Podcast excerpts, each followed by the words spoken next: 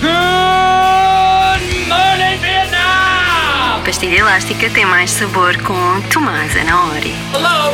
Anybody home? Pardon my French, but you're an asshole. Think the fly.